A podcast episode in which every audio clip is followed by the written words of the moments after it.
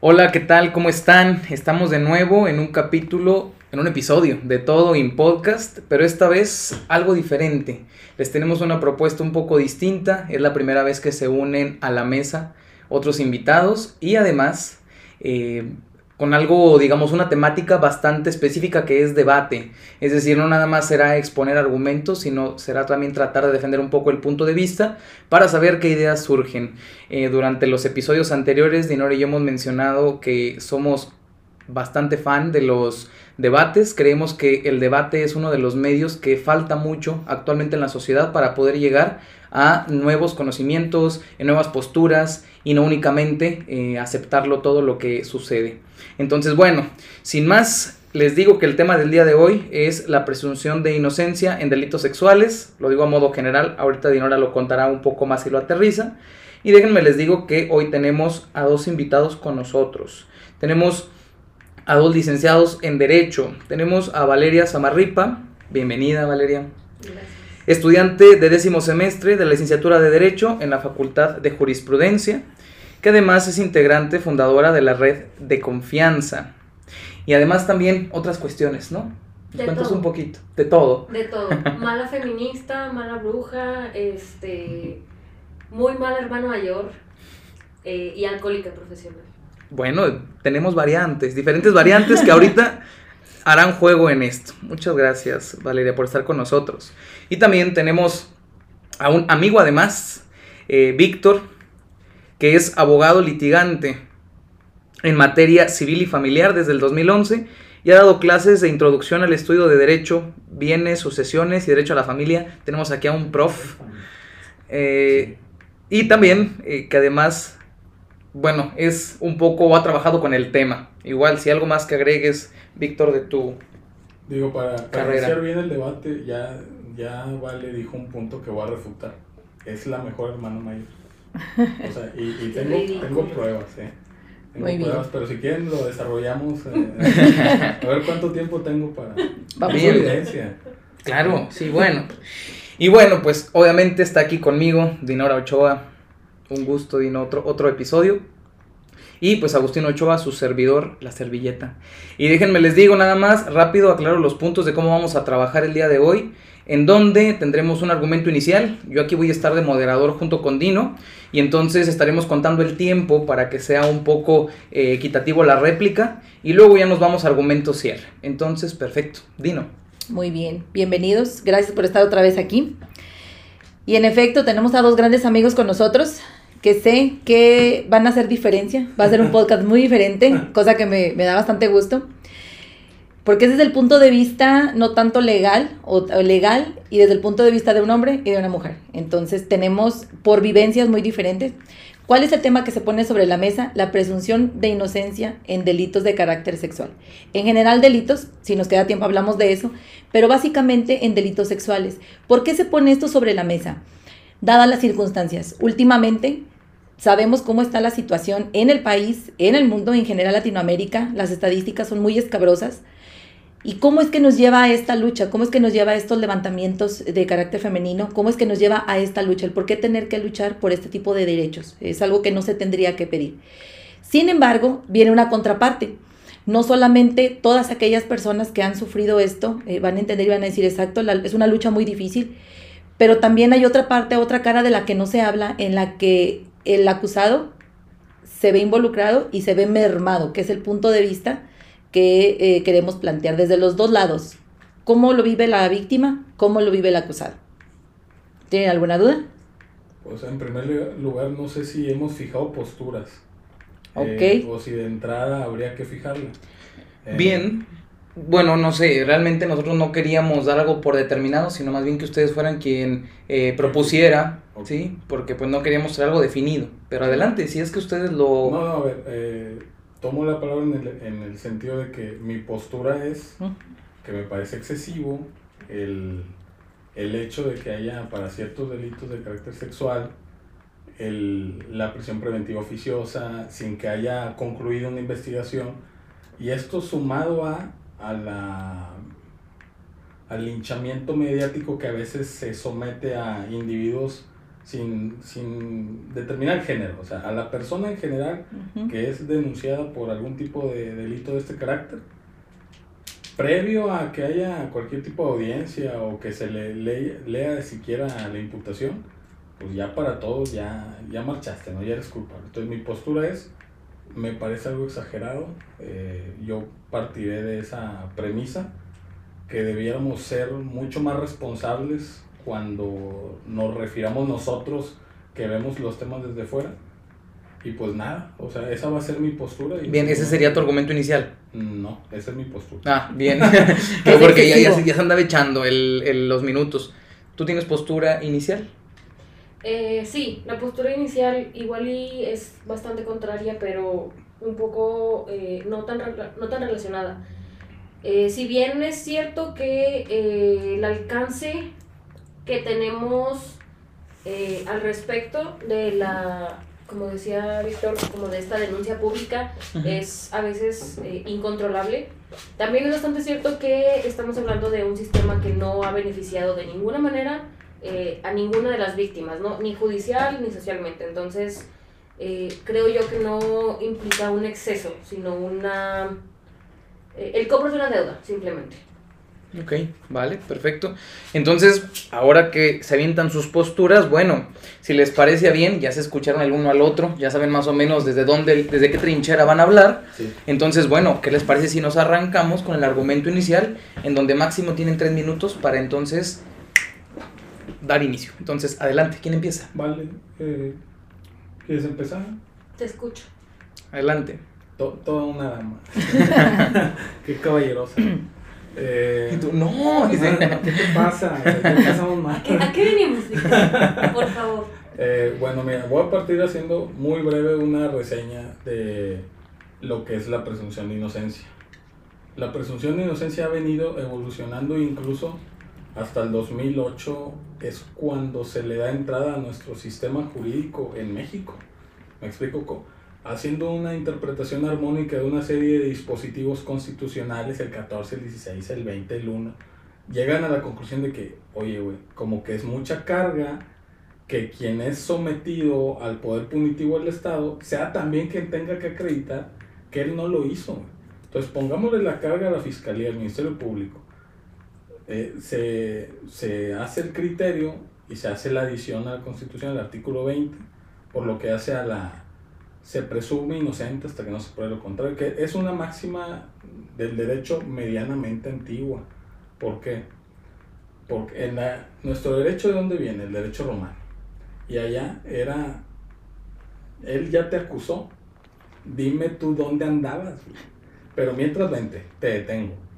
Y de esos hay mil ejemplos. Y a, a lo mejor en lo que averiguaban Mira, pásale al coliseo, güey. Ahí, este. Ahí te Igual ahí, ahí, te, ahí te aguantamos en lo que aquí investigamos, pero tú pásale. Nuestro agente León te, va, te, te, va a platicar. o sea, el, las normas antes, eh, pues eran mucho más eh, duras para el, el individuo de un estrato muy bajo al contrario de evolucionar para bien, cuando ya toma el control la iglesia y que hay mucho catolicismo, cristianismo, pues se viene esta onda de, de, la, de la Inquisición. Entonces, otra vez, vente, y te torturan lo que averiguo. Entonces, no, hay, no había una postura de, o sea, no se protegía al individuo, ¿me explico? Lo traigo a nuestra época actual. No se trata de no creer a la víctima, en concreto a, la cosa, a, a los delitos sexuales, creo que hay que creerles. Tan se les cree que se inicia una investigación si una persona, quien sea, denuncia ser víctima de un tipo de delito, en este caso sexual, hay que creerle. Inicia la investigación, dicta las medidas cautelares para que no se le acerque a la persona señalada. Pero no lo detengas. O sea, el debido proceso, la garantía de audiencia, yo he visto muchos casos, y veo que me quedan 20 segundos, en donde como táctica, la, en este caso muchas mujeres, no quiero generalizar, pero muchas sí, cuando van a iniciar el proceso de divorcio, denuncian en el centro de empoderamiento, dictan las medidas cautelares, separación de personas y el cuate dice, ching, ya no puedo ver a mis hijos. Entonces acá tenemos que ser muy responsables a la hora en que vamos a hacer una denuncia del tipo. Vale, perfecto. Gracias. Entonces arrancamos con esa parte tuya. Eh, Valeria. Sí, yo creo que lo primero que habría que definir es que estamos tocando dos temas completamente diferentes. Es decir, el sistema judicial y su desarrollo implica pues eh, estas normativas y sí, qué bonito suenan y la constitución y todos estos preceptos nacionales e internacionales que nos encontramos que, que con las reformas han incluido esta perspectiva garantista ¿no? del, del sistema este, y del, del procedimiento penal. Pero eh, no es lo mismo eso a una denuncia pública hecha en, en, en cualquier otro de los de, de las opciones ¿no? que tenga la víctima. Creo que ese es el primer punto como más importante.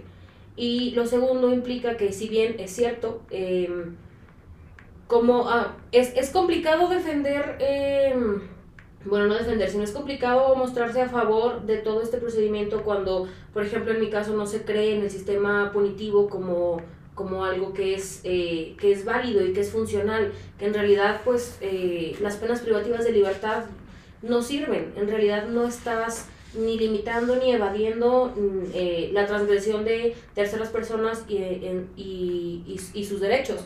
Pero, pues insisto, estamos en el sistema judicial y en el sistema social, que son dos partes completamente diferentes de una misma moneda. eh, estamos a la expectativa de una investigación, por ejemplo, de un delito en el que puede que no existan pruebas algunas, porque entendemos que son delitos eh, que se realizan detrás de una puerta, o sea, no es como que ah, haya testigos, no es como que vayas con la cámara prendida todo el día o con eh, eh, la público. grabación, ajá, la o luz sea, pública. No, no, es, no es tan sencillo. Y por otro lado, socialmente, eh, las denuncias considero que tienen más como esta, eh, como este objetivo preciso, primero, de señalar y de advertir a otras mujeres, ¿no? Es como un ejercicio de sororidad medio... em, de, de advertencia, de mira, yo te voy a platicar mi experiencia y con él me pasó esto, entonces para que tengas cuidado si te llegas a relacionar, ¿no? Y por otro lado, anima a que las denuncias que pueden llegar a ser, lamentablemente, este, a que todas estas denuncias que pueden llegar a ser como más fructíferas en lo judicial, que puedan realizarse y que no se sientan solas.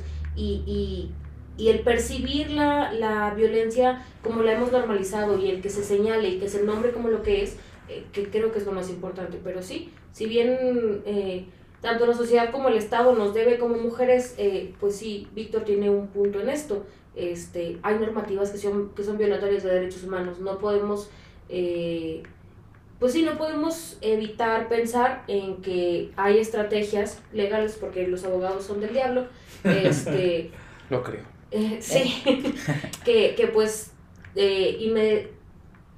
Adelante, adelante. Cierre. Claro. Bien, perfecto. Bueno, igual ahorita ahorita tienen tiempo para hacer la réplica, que justo vámonos ahora a eso de réplica, con cada uno de sus argumentos iniciales. Entonces, a bien, Víctor, ¿hay respuesta a este argumento inicial por parte de Valeria? Pues mira, más que, o sea, más que respuesta quisiera hacer una anotación muy puntual y es que me parece que hace falta regulación en el sentido de lo que, como bien dice Valeria, es un elemento de advertencia. Eh, se termina siendo una advertencia. Entonces, ¿por qué no crear una plataforma y no, no que sea de manera anónima ni mucho menos, sino que una plataforma en la que un individuo en el que le sea seguido una investigación y que haya sido condenado y no siempre tienen no pisan la cárcel porque reparación del daño, se otorga el etcétera, pero empezar a hacer esta plataforma para que cualquier persona tenga acceso a este catálogo de violentadores, me explico. Entiendo que en los Estados Unidos sí hay una plataforma del tipo para pedófilos, Registros de agresores sexuales, ¿no? Una cosa así. o algo así, pero Sí. tratarla con mucho cuidado, porque luego la empiezas a politizar. Luego un individuo que tiene una proyección, no digo hombre o mujer, para algún puesto público, se maquina para que súbelo. Entonces, regulemos esa parte de la advertencia que, que, que refiere Vale, que sí debe ser así, lo digo como padre de dos mujeres, pero al mismo tiempo ser muy responsables al momento en que vamos a señalar y vamos a someter al escarnio público en plataformas tipo Twitter, Facebook, Instagram, a quien se haya sentido violentado. Entonces, a mí me parecería Y para sumar el punto es, si vas a tomar la determinación, que además se requiere mucha valentía, de someter a este escarnio público, que por ley se te obligue, que en un momento dado y de un tiempo razonable por estos temas de revictimización y de todo lo que se tiene que someter es, oye, pero si en dos años, o en un año, o en un año y medio, o en un tiempo razonable, después de someter a, esta denuncia pública que hiciste, no lo haces en la vía correspondiente, el Estado te va a obligar a emitir una, una tipo, usted disculpe, eh, mi, estaba mal el dato, o algo del tipo, porque tampoco se vale que otra vez que como estrategia se haga ese tipo de, los pones sobre la lupa para luego, no, pues, eh, oye, y denunciaste, no, pues no, no, porque no, pues es mi tema y está bien y es tu derecho. Y debemos entender quienes no, no quieren someterse a esta, pues ahora sí que todos los que te van a cuestionar, porque lamentablemente en el sistema el fiscal te cree y no. Y si sacamos una estadística, hay más fiscales varones que mujeres. Porque ese es otro tema, pero en, ese, en, el, en este sistema judicial se prima a la... se somete un acoso a la mujer fiscal de que tú tienes que hacerlo perfecto. ¿eh? Él no tú sí. Y lo vemos los litigantes y lo, lo dicen las mismas, hay testimonios de ello. Pero volviendo al punto original es, se entiende la dificultad, por eso le digo, tiempo razonable y que por disposición legal expresa te digan, ok, no sabes cuánto le costó en tema de que en un tipo de perjuicio lo que dejó de ganar la persona por haber sido señalada, entonces tienes este espacio para hacerlo.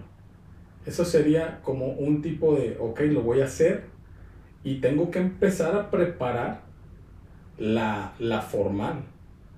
¿Me explico? Que te mentalices. Ahora bien, esto no deja de ser una propuesta en el aire y, y que me gustaría mucho escuchar de Valeria su punto de vista a que se reformara en ese sentido la norma. Me, eh, ¿Tengo tiempo? No sé. Sí, te quedan 30, 40 segundos. Ah, eh, bueno, reitero. Me interesa mucho la opinión de Vale por, por todo lo que ella sabe, es, representa y porque yo, yo soy cercano, ella es mi amiga. Eh, no, no, aquí queremos ver golpes. No, se le voy a pegar Queremos ver golpes verbales, golpes verbales, evidentemente. Un de compas, pero ah, me gustaría escuchar esta, esta réplica, algo que me parece muy sensato. Pero también, pues, desde un punto de vista pues, de un varón, ¿verdad? Claro. Difícilmente yo voy a entender lo que es estar en, en esos zapatos. Claro, comprender. Bien, entonces vamos. Yo creo que es, es bastante evidente ahorita tu privilegio de hombre viejito. viejito. Este, hombre viejito. Ah, tu privilegio de hombre viejito. ¿Dónde me deja? Porque tenemos la misma edad. Tenemos la misma edad. ¿eh? Me lleva. Pero él se le ve mal a decir. me lleva la senectud. no, pero a ver, Em, ¿Qué estás diciendo, Víctor? No, imagínate. No, no, lo que dije me parece que quedó claro. Ah, es tiempo de, de, responder. No, no, Pensé que era pregunta. No, o sea, es, es, es, retórica. ¿De qué estás diciendo, güey? Ah, ya. O sea, no puedes. Primero, porque si te vas a poner como en esta, en esta postura de, de la defensa de los derechos y de estas reformas, pues primero tal registro o tal sitio en el cual se, se, van a encontrar las denuncias, regulado jurídicamente, implica una, eh, una violación continua y secuencial de la misma presunción de inocencia, ¿no? Es como decirle a un güey, bueno, para salir contigo trae una carta de antecedentes penales. ¿Por eh, qué pues no? por eso, porque no, claro. Debería. Mira, yo siempre he dicho, eso y las pruebas psicométricas en mano de buena salud mental y la de Las psicométricas y la de la de pena. También, agrégale. Este, no, pero digo, en o sea, garantista, pues eso no. No, no, claro que no. Se supone que a eso es a eso estamos, eh, o sea, ese es el objetivo. Por eso dije condena, o sea, con condena, no denuncia, con condena. Por, no, incluso, incluso cuando existe una condena, ¿cómo vas a someter? Volvemos al punto de eh, del señor Ferrayoli dice que no, o sea, que no sirve, ¿no? Este, ¿para qué vas a vas a perpetuar jurídicamente, eso es lo que me parece grave, o sea, porque la normativa va a perpetuar esta condena por, por un hecho aislado, o que puede no ser aislado, pero bueno, entiendes a lo que me refiero. Entonces, aparte de eso, insisto en que este ejercicio de las denuncias públicas tienen como, como esta, este objetivo político, o sea, eh, político hablando de, de, de, movimiento y de, y de como, como esta transgresión en la estructura del contrato social, ¿no? Este, y no es como que sea tan fácil, o sea, decirle a, la víctima, tienes un año, un año y medio para poder poner tu denuncia, como dice, de formal, porque pues, a ver, solo vas a saturar, sí, si lo consigues, solo vas a saturar el sistema, ¿no? Con denuncias que sabemos que los MPs en su puta vida van a procesar, o sea, que no van a investigar, van a decir de que, pinche vieja, porque lo hacen, o sea, se sabe y, y, y, y no, no vas a hacer nada más que saturar un, un sistema y perpetuar estas violaciones continuas. Y sobre lo que dices, sí es cierto, sí hay más MPs hombres que mujeres, pero eh, lamentablemente ninguno de los dos, o sea, ni hombres ni mujeres están plenamente capacitados para ejercer como esta, esta onda de, de tratamiento con víctimas, ¿no? Y, de, y del acompañamiento y de entender, pues, que eh, cuando vas y denuncias este tipo de delitos, sobre todo los delitos sexuales que implican como esta humillación pública y este es, es una muestra del, del, del, de la relación de subordinación que existe entre los hombres y las mujeres, ¿no? Entonces, la verdad es que ninguno sabe hacerlo. O bueno, eh, o sea, son, muy son, pocos, muy pocos, ah, son muy pocos los, los agentes del Estado en general que pueden tratar con estos temas, porque pues se desensibilizan, que claro, pues comprensible, tienen un montón de trabajo, pero, pero pues tampoco es como que le vayamos a ofrecer eso a la víctima como de, te doy una MP mujer, pues sí, pero ¿de qué me sirve? O sea, no, no, no es la solución, mi querido amigo Víctor. Vale, ¿respondes? Pues, ah, es que te dije, vale, responde. Ah, no, o sea, vale, coma. Ah, pero vale no de Valeria. Vale, no sino vale de, ok, perfecto. De adelante, sí, de go.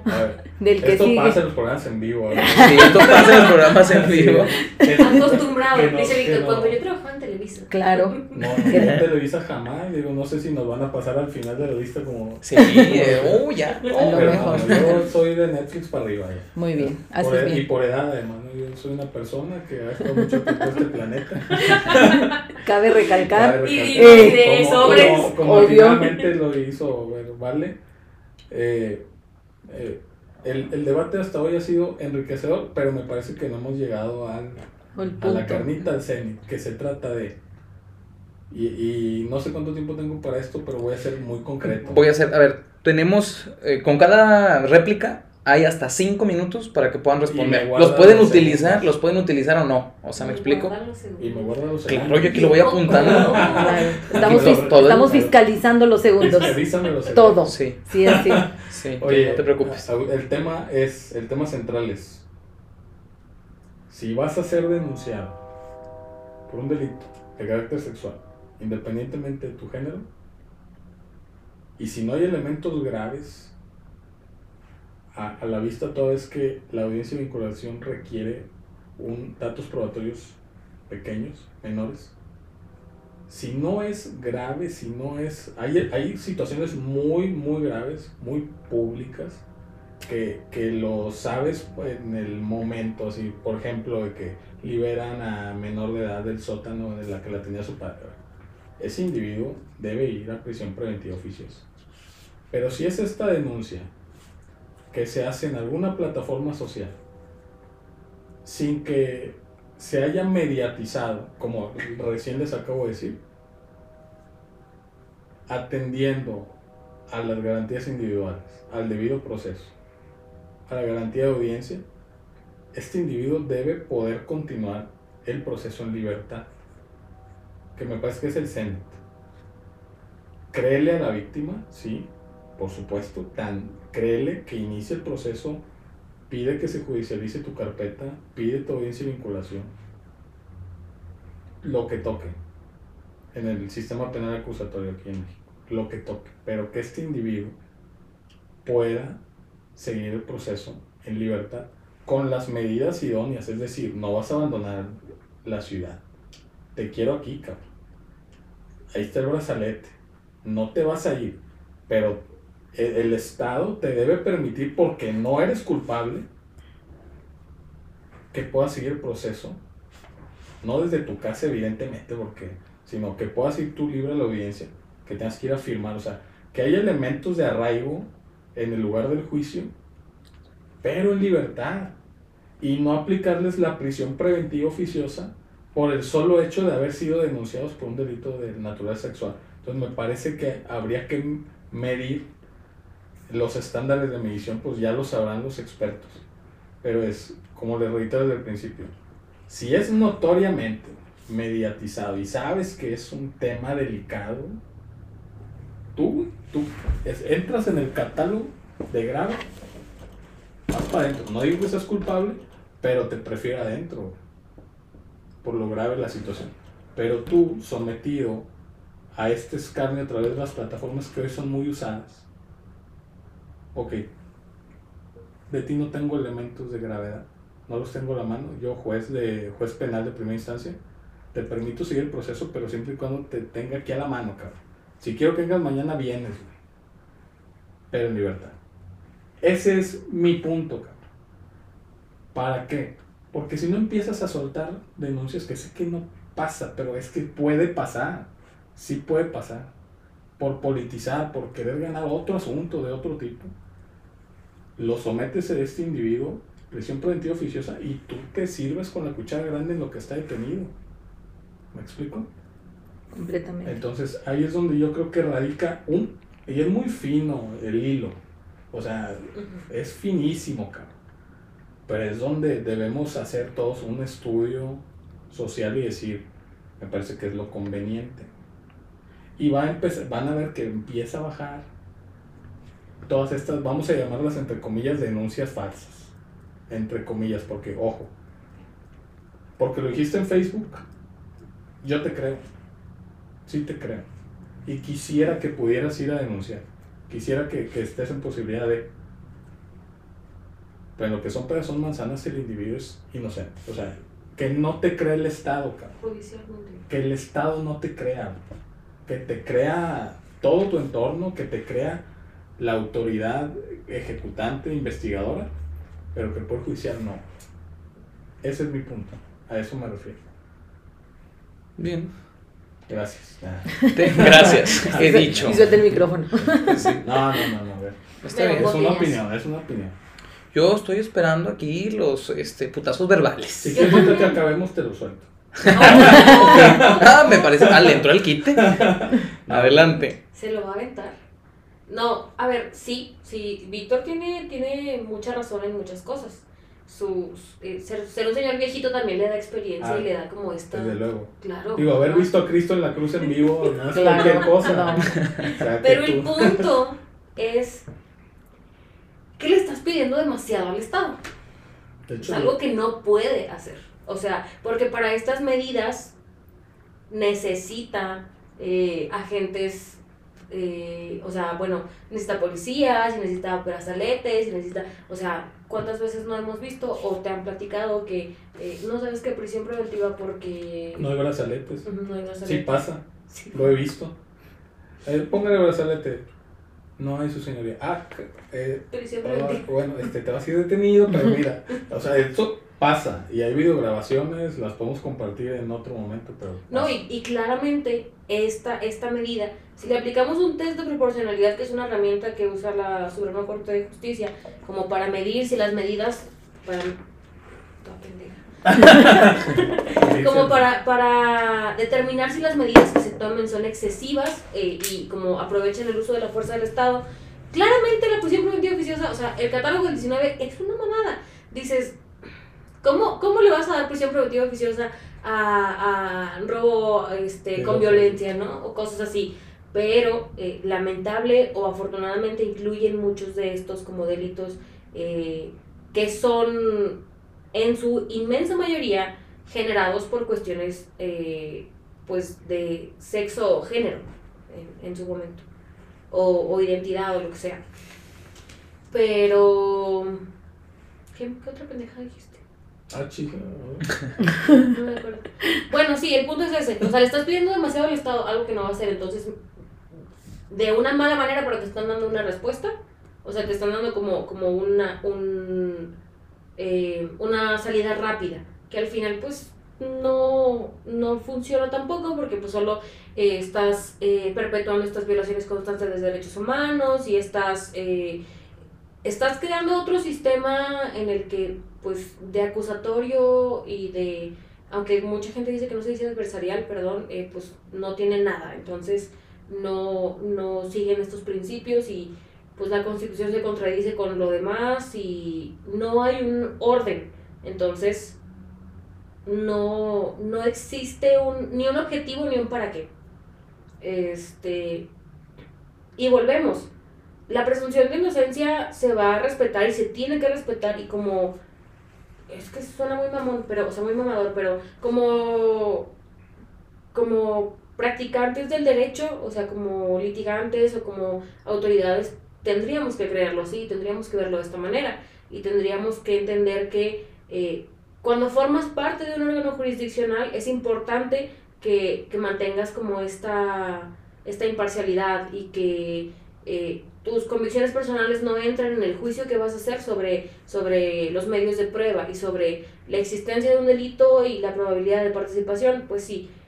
Pero como miembro de la sociedad, o sea, Primero no tienen ni la obligación de perseguir la presunción de inocencia porque eso es, está como solo previsto para las cuestiones penales.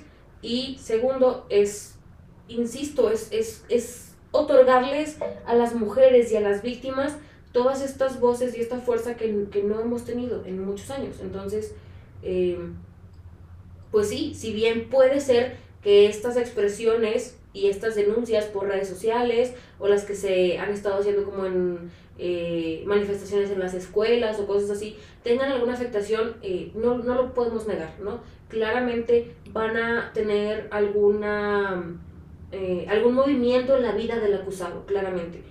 Pero como, primero como círculo social, segundo como institución académica en los casos de las escuelas y tercero como creyentes o seguidoras o, practicantes o activistas o la palabra que quieran utilizar, eh, es, es, parte de tu compromiso contigo mismo y con tu, con tu necesidad de, que las historias sean escuchadas, es decir, va, yo te creo y yo estoy contigo.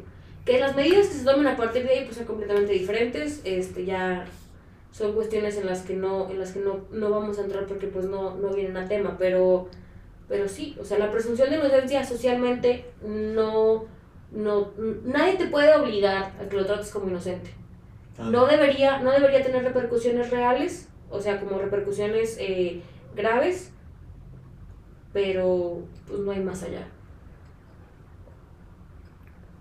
¿Hay respuesta? Sí. Adelante. Obviamente. claro que la hay. Obviamente.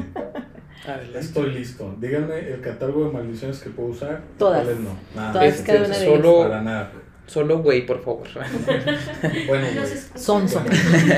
sonso. Solo sonso, tonto. Es que es ese señor que, que dice, perdona la palabrota, pero me tienen hasta, la coronilla. Hasta el copete. Esto es una basofia. Full.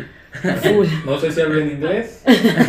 No porque sé si. señor Poch. Porque, esto no es tan cool. He estado tantos años que en este planeta que manejo varios eh, modismos. No, quise decir lenguas porque luego se iba a prestar aquí a, Viejo al ataque, sí, como podrán darse cuenta. Claramente. Pero sí, o sea, tipo full. Me tienen full, me tiene full vale. Eh, el tema es que por lo que hace la presunción de inocencia, y lo reitero y sí lo dije, entonces no, no, no, pues, como en mi casa no me escuchan, me pasa lo mismo acá, es la, la labor de la sociedad, que verdaderamente es una labor, y nos falta mucho camino para, para estar ahí. Eh, pero ahí vamos, ¿eh? O sea, de veras ahí va la sociedad en el sentido de que la labor de la sociedad es creerle a quien denuncia independientemente del género en delitos de, carácter sexual. Y la labor del Estado es investigar y en lo que son peras manzanas es inocente la persona señalada. Y es tan simple y, voy, a, voy a usar el, este, me voy a poner mi investidura de abogado. La constitución así lo marca.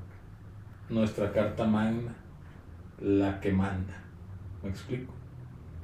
Ahora bien, me hace decir, oye, pero la ley allá permitía quemar brujas en, en Salem y todo eso.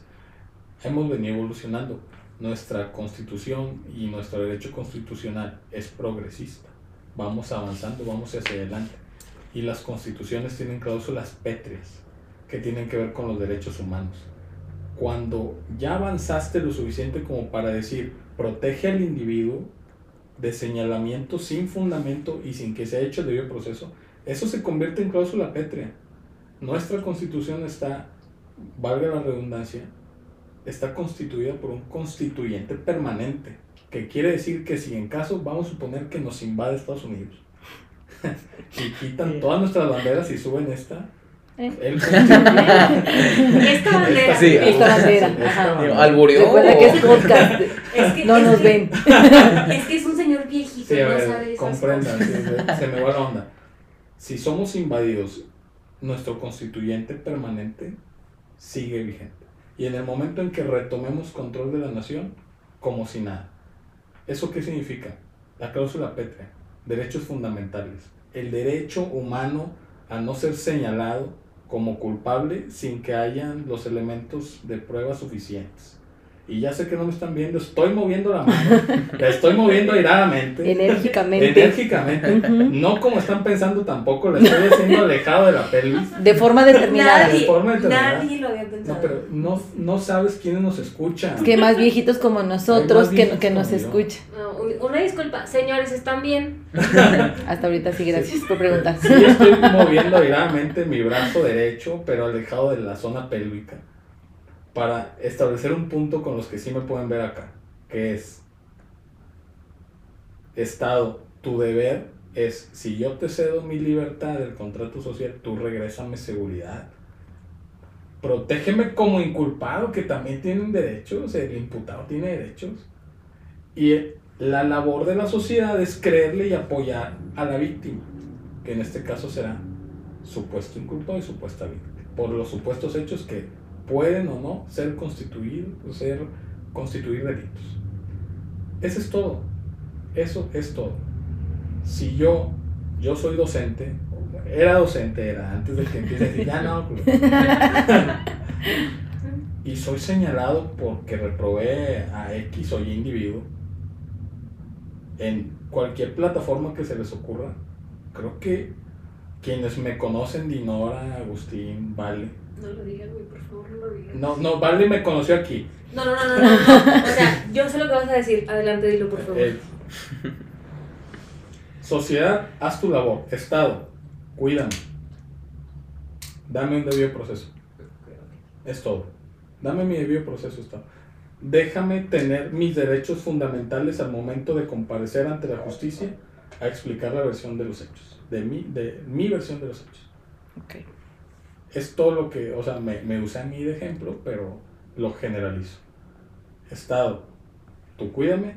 Sociedad, haz lo, tú- haz lo que toca, güey. Yo ya pechugaré, haré también lo que toque en ese sector, pero mientras Estado, cuídame, estoy chiquito. A ver, tan chiquito. No, no tan chiquito, a ver, este, no. Dale, es tu momento. ¿Estás listo?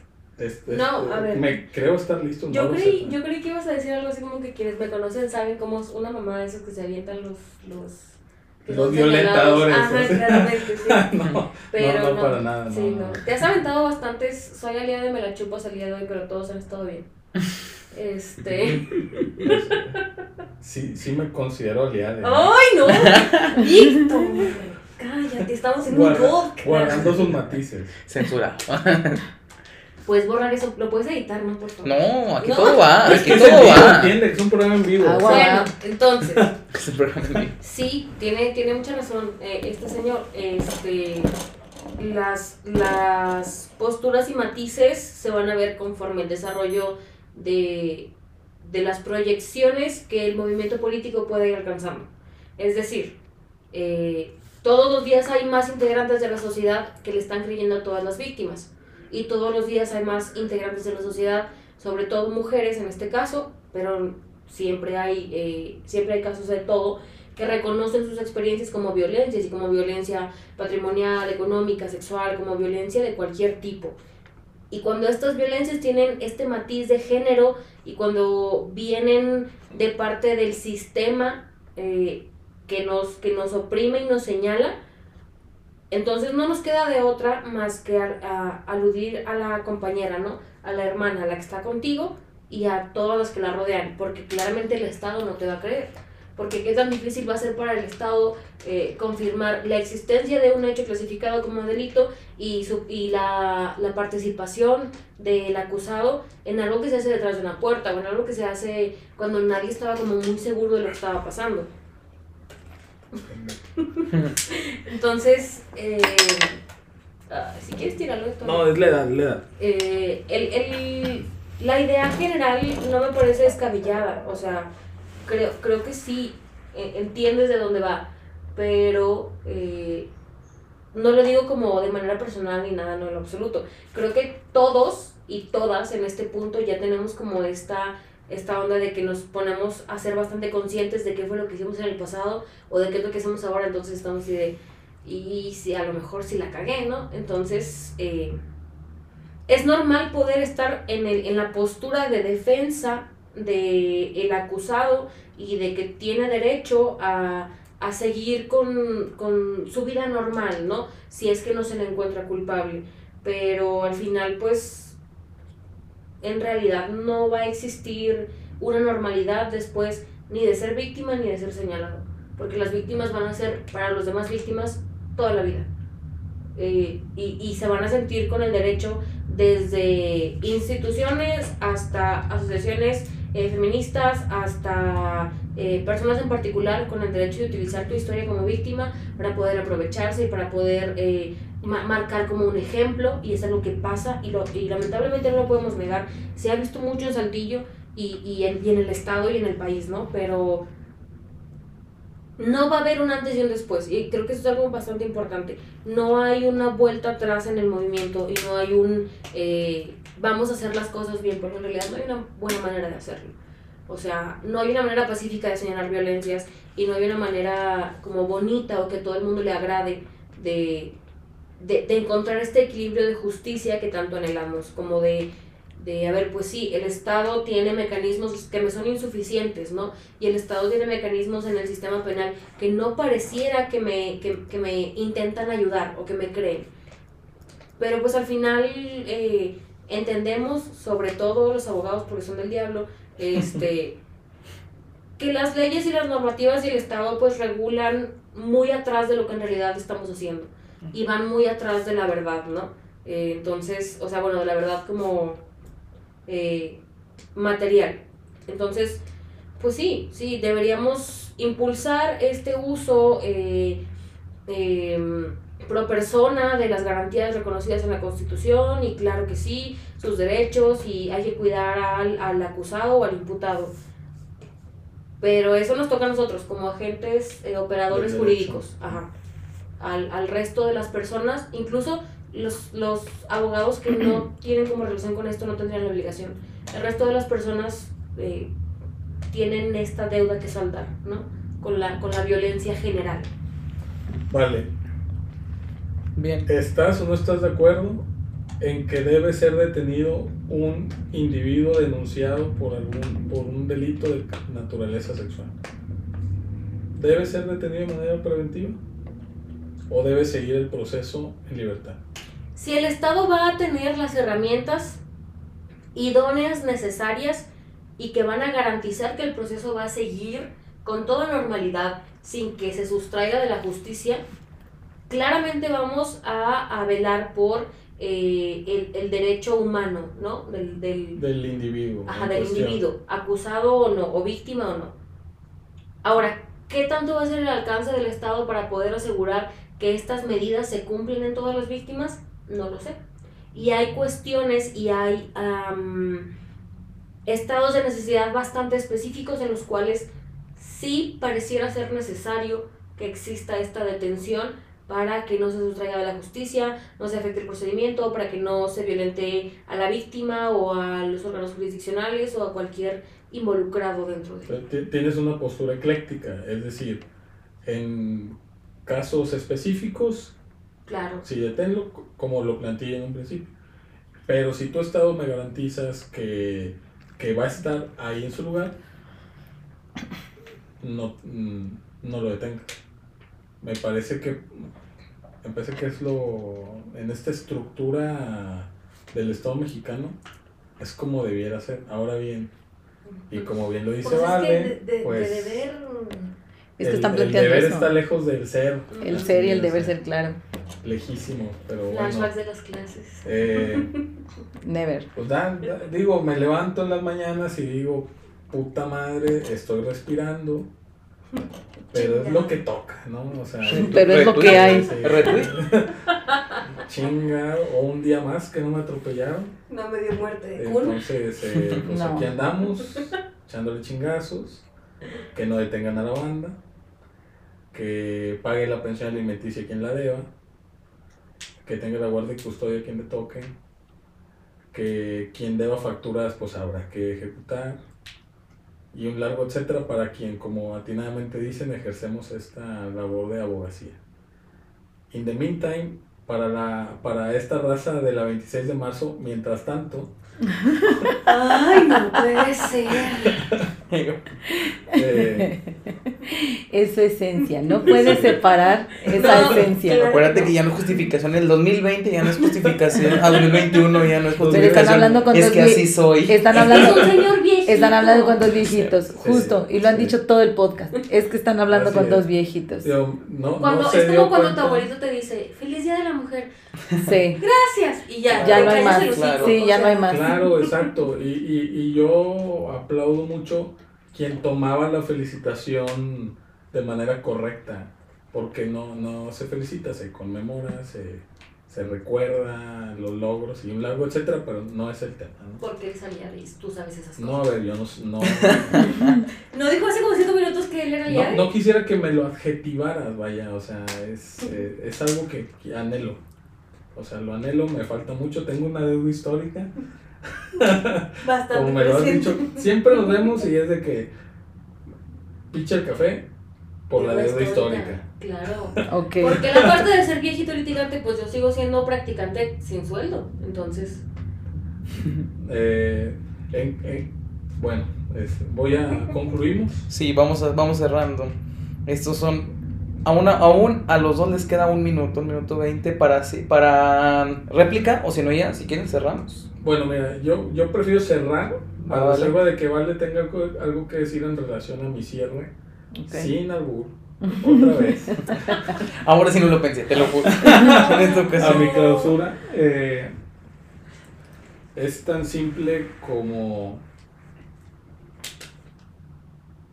somos dos personas que conocemos el medio, cuatro personas que conocemos el medio. Eh, yo voy a cerrar con una anécdota muy rápida. Yo represento un individuo de un estrato bajo, es un pro bono, tiene dos hijos, promovieron el divorcio, lo promovió ella porque creía que le había sido infiel. Él compra la casa, le descuentan más de la mitad del sueldo en esa casa donde vive ella con sus hijos. Yo lo acompaño la primera vez que le toca a sus hijos. Como era sábado en la mañana, yo me llevo a mi hija. Eh, salen los niños y salen corriendo, corriendo a ver al papá. Pero corriendo, papi, un chiquito de tres y una chiquita de dos. La señora con cara de te aborrezco, te odio, etcétera. ¿Quién es ese güey? O sea, yo, esa niña que hace aquí. Yo me llevo a mi hija para que los niños, si tenían cierto temor, pues se acercaran de, ay, mira, para jugar con la niña. No hubo necesidad, corrieron hacia su papá. Y este sábado, él va a recoger a sus hijos, ya no va conmigo porque nos fue muy bien. Y estuvo detenido de sábado a lunes estuvo detenido porque la señora refiere que fue violentada por el cuate. Él me manda un video en el acto y me dice, mira Lick, aquí estoy, vine por mis hijos. Esta señora le habló a la patrulla, yo ni supe cuando le habló. Cuando llegan le dice que yo le estaba pegando. Por petición familiar. Me bajó a, los, a mis hijos llorando de, de mi carro y me estoy yendo detenido. Entonces ya el lunes voy y hago lo que toca y seguramente va a tener una audiencia en su momento. La señora fue y denunció al centro de empoderamiento esa supuesta violencia. es uno de muchos casos en los que ¿dónde está el déjame escucho tu versión? Sábado, sábado, ¿a dónde vas el pinche sábado? ¿Dónde metes algún recurso? Tienes que aguantar, tienes, y le dije al güey, tienes que apechugar el vato, no mames, solo vine a ver a mis hijos. Solo vine a ver a mis hijos. En calma. Tenemos, tuvimos audiencia, la señora no fue, él fue, pidió el día. La señora no muestra interés en el procedimiento, solo demandó y, y ahí va. Entonces lo convierte en una vendetta. ¿Me explico? Donde es, él es un ejemplo, como hay muchos ejemplos del otro lado, mil, pero es donde les digo, si nos detuviésemos a pensar en que, oye Poli, no mames, viene por sus hijos, pero nadie piensa, nadie se toma el tiempo. Y es donde le digo, garantía de audiencia, primemos el escuchar la otra versión y luego decidamos. Y cierro con esa anécdota. Real, real 100%. Bien, gracias. Valeria. que, que creo que no, o sea, no tiene caso intentar desacreditar ninguno de los, que creo que es uno de los argumentos más repetidos, ¿no? Por las personas que están como en contra de, de cualquier movimiento que implique eh, de primera entrada feminismo y de segunda como violencias eh, sexuales o, físicas. Eh, es cierto, es cierto, puede ser que las denuncias falsas existan en los términos en los que las entendemos, ¿no? Y, y no podemos entender que la mujer por ser mujer va a ser buena. Y no podemos entender que el hombre por ser hombre va a ser un violentador. Eh, digo, al menos física y, sexualmente, ¿no? Este, pero creo que es, es parte de las... No, no quiero demeritar de ninguna manera el malestar eh, individual de, de cualquier persona, pero claramente esto es, es, es un daño colateral, ¿no? De la transformación de lo que estamos sufriendo. Y, y yo también te cuento una anécdota que a lo mejor ya te la conté. A ver, a ver. Eh, el día 8 de marzo estuvimos eh, reunidas eh, por ahí por el centro, unas amigas y yo. Ah, sí. ya. Claro que sí. No, ajá. ya, ya. Sí, decidimos ir a cenar y pasamos junto a un negocio que había sido intervenido bajo los términos de la iconoclasia, es decir, pues lo grafitearon y pusieron ahí una leyenda eh, acusando al dueño del, del negocio, ¿no? Eh, de haber cometido un delito. Entonces atravesamos la calle y nos damos cuenta de que eh, una muchacha nos está grabando y luego nos empiezan a gritar, entonces nos enteramos todos y empezamos como a discutir, no sé qué. Y el punto es que termino yo con eh, el brazo lleno de moretones porque el tipo intentó hacerme a un lado para poder atravesarse y hablar con la supuesta víctima, ¿no? Como, como lo menciona Víctor. Este, entonces, eh, no, no, no hablamos solo de una violencia que ejerció en contra de ella, hablamos de una violencia eh, que ejerció en contra de su familia porque claramente hubo algún tipo de manipulación y en contra de sus empleados porque estaban todos afuera como si no tuvieran un montón de trabajo adentro este esperando a ver si alguien llegaba a intervenir el lugar y, y O sea, belicosos. Me explico, o sea, belicosa la gente. Sí, Sí, sí, claro. sí, o sea, en cuanto íbamos pasando la calle, o sea, no es como que, que dijéramos de que, ay, me voy a recargar en esta pared. No, no, no, no, o sea, íbamos pasando la calle. Y creo que esa, esa es muchas veces una demostración bastante eh, perceptible de lo que implica el miedo a ser denunciados y lo que implica el, el, el temor, ¿no? Porque lo he visto en muchas redes sociales, así como de, ay, ahora no puedes hacer nada porque eres un acosador y no puedes hacer nada. Pues tal vez deberíamos cuestionarnos qué es lo que entendemos por acoso y qué es lo que entendemos por violencias. Y probablemente vamos a encontrar que hemos, eh, que hemos tenido algún fallo y probablemente podemos encontrar que, que de alguna manera nos hemos equivocado. Pero, pero efectivamente el privilegio existe porque este muchacho se quedó ahí, porque su familia le cree, porque él no tiene como estos eh, constantes... eh, Achaques, eh, Sí, sí, recuerdos. sí, ajá, o sea, no tiene como esta, esta eh, secuencia, esta consecuencia eh, psicológica o emocional él está con su negocio, con su familia, sus amigos le creen y para todos los demás, eh, la persona que lo denuncia es, es, Bien. ajá, es una mentirosa, ¿no?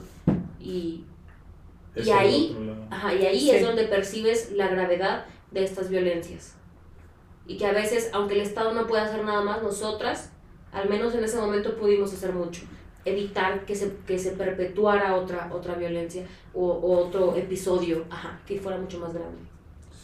Claro. Sí, claro. Bien, perfecto. Entonces con eso cierras. Vale, ¿hay alguna respuesta o con eso nos vamos? No, no, estoy Servido. servido. Muy bien. Servido. Bien, Dino, Muy a algo. gusto. Yo creo que aquí nada me gustaría agregar, viendo y checando los dos puntos de vista, eh, coincido con ambos en ciertos puntos. Ah, no. Así es Ah, esto, no. lo lamento. Dijimos Soy una viejita. Ah, no. pero lo lamento. Vas a tomar postura ahorita. Lo lamento mucho. No puedo tomar postura porque soy moderador. No, a ver. I'm sorry. Entonces, considero que desde el punto de vista como persona, ni siquiera poniéndome en la posición de que como hombre, como mujer, co- como persona, el que no se respeten las garantías individuales como tal, desde ahí algo está mal. Pero volvemos al punto, ese es el deber ser, ¿sí? No el ser, no como realmente son las cosas. ¿Cómo están realmente las cosas? Están podridas. Está- estamos en una sociedad ya muy cansada. Por eso es que estamos en este punto de ¿Por eso detonación. Posiblemente. Por eso están las posturas políticas por- como están. ¿Por qué? Porque estamos cansados de una misma ideología. Estamos cansados que nos digan que porque así ha sido siempre, en general. Y no estoy hablando solamente de un movimiento, en general. Estamos hablando de la crianza, estamos hablando de la violencia, estamos hablando absolutamente de todo. Es, hay que estar conscientes que estamos en un constante cambio y hay que aceptar eso. Tal cual, la constitución cambia, las personas cambian y es lógico que vaya cambiando. El problema es adaptar o llegar a un punto en el que los dos converjan en un punto, ¿no? Porque va a ser muy difícil. Llevarlo a la práctica es sumamente difícil. Aquí que me resta irme a un principio básico, que yo creo que no pasa de moda, y es respetar. Ser consciente y respetar, porque siento que por eso se sale de las manos. El- el- la postura en la que el hombre violenta, o e, es más, ni siquiera un hombre, sabe, una persona sabe que violenta y sabe que le van a creer por decir que violentó, y la otra persona en automático ya valió. Legalmente, moralmente, socialmente, en redes sociales, en todos lados. Entonces yo creo que aquí no me queda más que dejar en claro la responsabilidad que todos tenemos, tener en cuenta que la palabra pesa, y más ahorita en estos tiempos donde es muy fácil tuitear, facebookear, postear, cualquier cosa, porque estamos en un anonimato. El anonimato nos permite decir y deshacer. Y no sabemos que tanto afecte tanto a la víctima como al agresor. Porque hay que tener en cuenta que por más agresor que sea X persona, no deja de ser eso, una persona. Entonces, para mí sería, para concluir, responsabilizarnos de nuestros actos, responsabilizarnos de las palabras. Bien dice Víctor, bien dice Valeria, creer, yo te creo, pero hasta qué punto no perjudicar y dejarnos llevar por ese anonimato en el que estamos atrás, porque nos es muy fácil juzgar, tanto a la víctima como al victimario, nos es muy fácil juzgar y decir y deshacer, y no sabemos en qué momento podemos estar en esa situación, en cualquiera de los dos lados.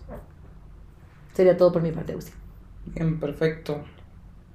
Yo no quiero dar postura porque sinceramente pues creo que vendría además dar una postura cuando mi especialidad o mi guía de referencia no es el derecho, solo que hay algo que me gustó mucho que dijiste que yo también pienso, que es eh, las leyes, las, la norma, no sé cómo llamarlo, van justo detrás, van justo detrás, no van delante, no, no van un paso adelante, eso hay que tenerlo en cuenta, van un paso detrás, no es Aquí no es como la gallina y el, el, huevo, sino justo es a necesidad de la sociedad surgen las leyes, entonces, o la norma, no sé cómo llamarle, sinceramente. La regulación. Bien, uh -huh. entonces, como esta cuestión de lo que llamaban de los derechos fundamentales y todo esto que es nuevo, que no recuerdo, no sé si todavía se le dice garantías individuales o no, el cambio que hubo, no sé. Yo desconozco bastante, sí. por eso estoy hablando de. Pero claro que puedo hablar desde la trinchera de la psicología, desde ahí le puedo hacer fuerte, claro que sí. Les puedo leer la mente. Les puedo claro, leer. Eh, no efecto, sabían. A eso me dediqué todas estas dos horas, van una hora nada más.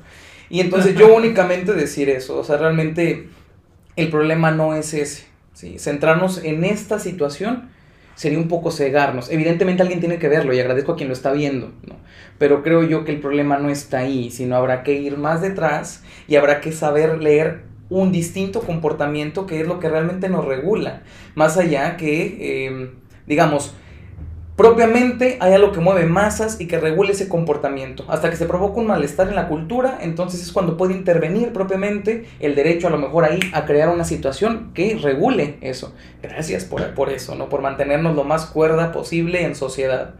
Pero creo yo que es eso, rebasa otras situaciones de comportamiento de las masas. Obviamente le voy a querer meter mi cuchara y decir que aquí tiene que ver la psicología en esto. Pero tan simple. Y meto una, una frase que ahorita que estábamos hablando me venía mucho a la mente no recuerdo de quién es, pero dice algo como acerca del conocimiento y de informarse. Estamos por fortuna en un momento donde la gente quiere saber. ¿sí? Ya no es como de que, ay, qué raro que estén haciendo eso, no, pues quién sabe qué pase. La gente busca inmediatamente qué está pasando con esto de, de, lo que dices de, de, grafitear, de las eh, marchas, qué está pasando. La gente se lo empieza a preguntar. Entonces, bueno, me viene a bien decir esta frase que dice, si los pueblos no se ilustran, si cada hombre no conoce lo que puede, Nuevas ilusiones sucederán a las antiguas y tal vez sea nuestra suerte cambiar de tiranos sin destruir la tiranía. Entonces es eso, creo que vamos un paso adelante, probablemente hace 30 años este problema jamás hubiese presentado de esta forma. Entonces bueno, es todo por mi parte, agradecerles completamente su presencia, su disposición y su palabra y ponerse aquí para agarrarnos a unos este, golpes verbales. Muy bien, por mi parte es todo, muchísimas gracias, quien llegó hasta aquí, háganoslo saber la verdad siempre es un placer que nos digan que, nos escucharon. Además, de que siempre es muy enriquecedor, ¿no? Esta nueva modalidad que nunca habíamos manejado del debate, pues también a ver qué tal funciona y cómo va. Y pues gracias, vámonos. Gracias chicos. De nada. Bye.